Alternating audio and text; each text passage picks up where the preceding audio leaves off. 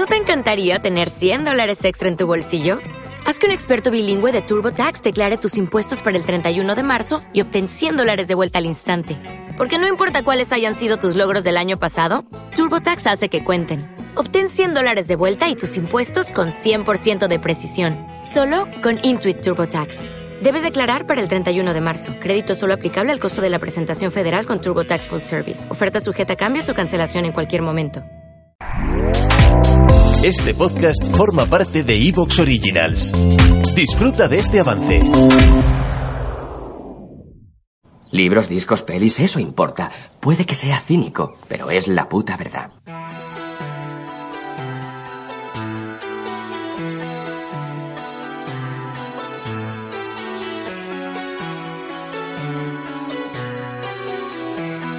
Luces en el horizonte con Luis Martínez.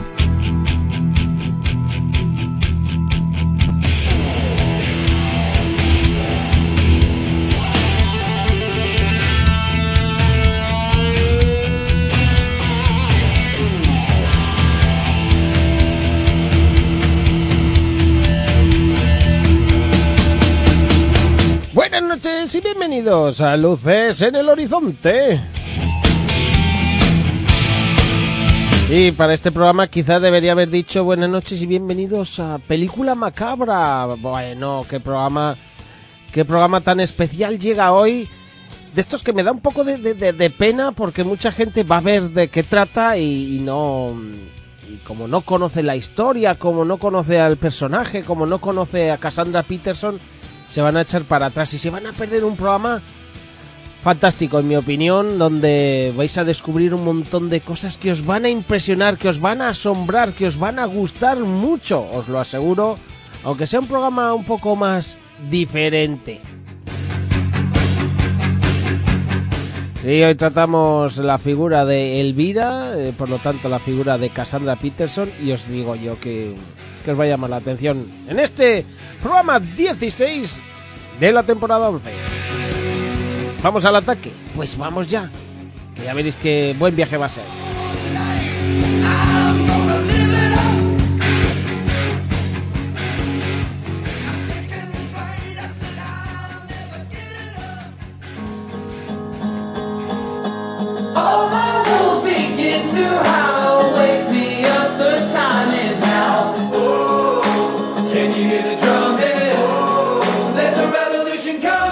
¡Hey, coleccionista!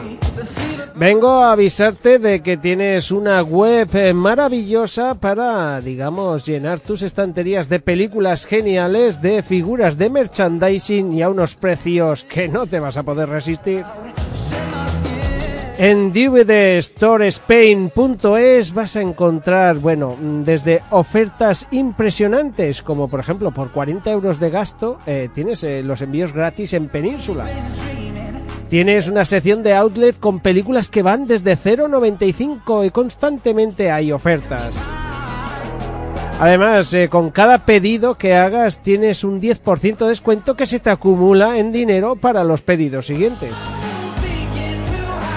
Aparte, hay que recordar que tiene más de 25.000 títulos diferentes en DVD y en Blu-ray.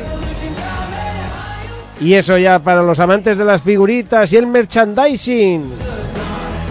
Figuras de cine, videojuegos y cómics con más de 6.000 referencias. Desde luego yo creo que no se puede pedir más. Tú acércate a dvdstorespain.es y ya te digo yo que no te vas a ir con las manos vacías. dvdstorespain.es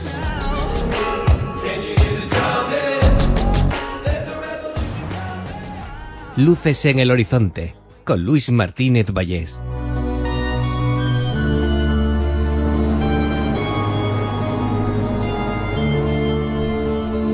Los aficionados al cine fantástico cuando escuchan esta sintonía saben que aparece la figura de Elvira.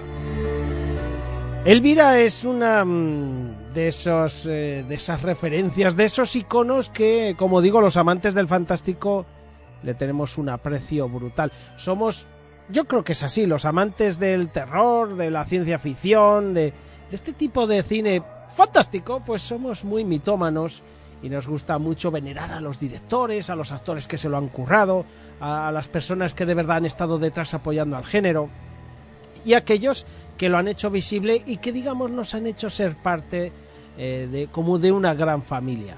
Elvira es una figura además que que, nos que nos parecía divertida, eh, muy segura de sí misma, por supuesto sexy, que eso siempre siempre nos venía bien para la vista.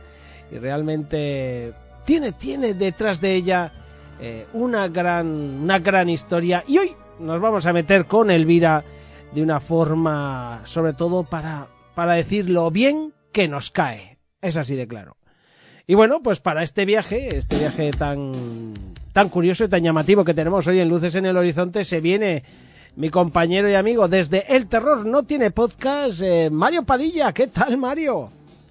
Oye, pues encantado de estar aquí de nuevo, ¿eh?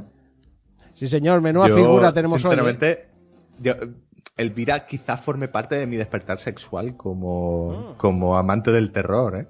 Sí, señor, porque, bueno, esa es, esa es otra parte mm, que, digamos, los amantes del fantástico nos hemos llevado muchas veces, ¿no? Que las pelis de terror se solía ver cacho, se solía ver eh, chicha y, y siempre venía bien, un alegrón, sobre todo a ciertas edades. Sí, no, desde luego.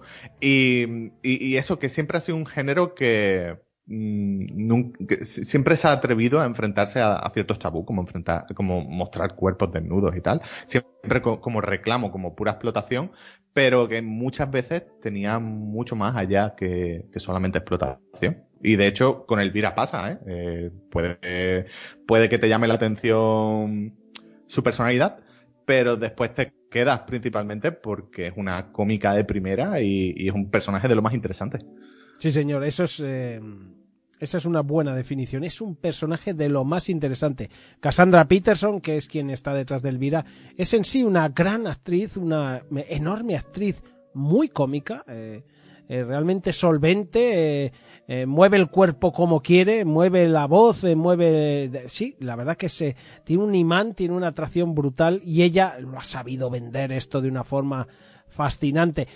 He de decir que, que nos vamos a meter con Elvira y vamos a recordar eh, su primera película, la de Elvira, la reina de las tinieblas, eh, de una forma más, pues como solemos hacer en Luces en el Horizonte, recordando su argumento con algunos cortecitos y tal.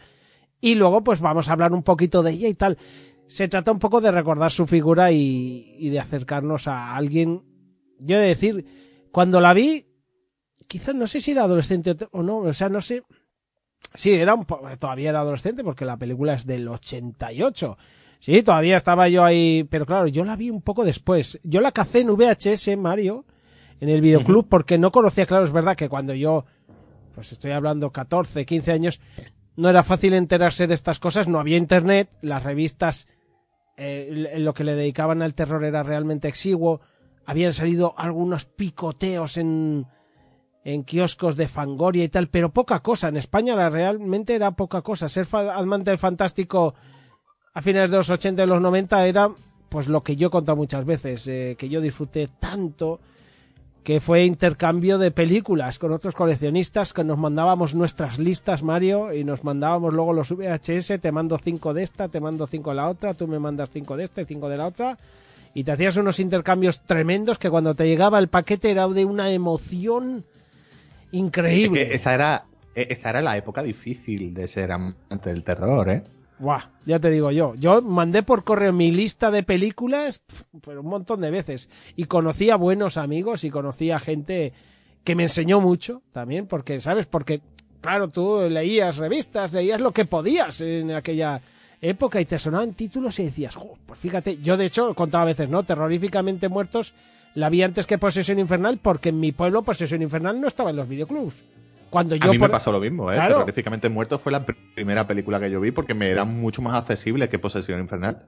porque era la novedad del momento y tal, y, y claro, pues, eh, pues recuerdo mil anécdotas de- de- del tipo, pues yo he contado muchas veces que cuando fui a, a Tudela y encontré en un videoclub Posesión Infernal me puse hasta de rodillas para que me la vendiese. Porque claro, sabía era la primera parte y me gustaba tanto terroríficamente muertos que quería verla como fuese. Y aquella mujer hasta se asustó. Me, me imagino que en sus cenas de Navidad con- seguirá contando. Hubo una vez un chaval que se puso de rodillas en el videoclub para que le vendiese una película. Y me la vendió, me la vendió por mil cucas de la época, por unos seis euros, que pagué muy a gusto.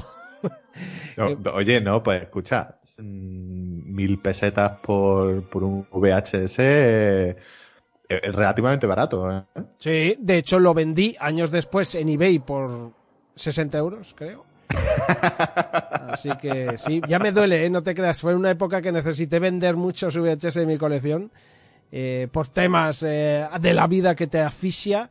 Y me, y me dolió, ¿eh? Me dolió, porque claro, para mí era importante esa película, ¿no? La había, fíjate, la había conseguido poniéndome de rodillas. ¿eh? No, No, no, no, no, si es que además es una película de la que hablar, ¿eh? Porque, joder, hasta- hasta- hace muy poco la trajimos al podcast, de hecho, al Terror No Tiene Podcast, nos llevamos cinco horas y media hablando de la película. claro. Y, y- y es que es maravillosa, porque es es la historia de, de un montón de chavales. ¿Te está gustando lo que escuchas? Este podcast forma parte de Evox Originals y puedes escucharlo completo y gratis desde la aplicación de Evox. Instálala desde tu store y suscríbete a él para no perderte ningún episodio.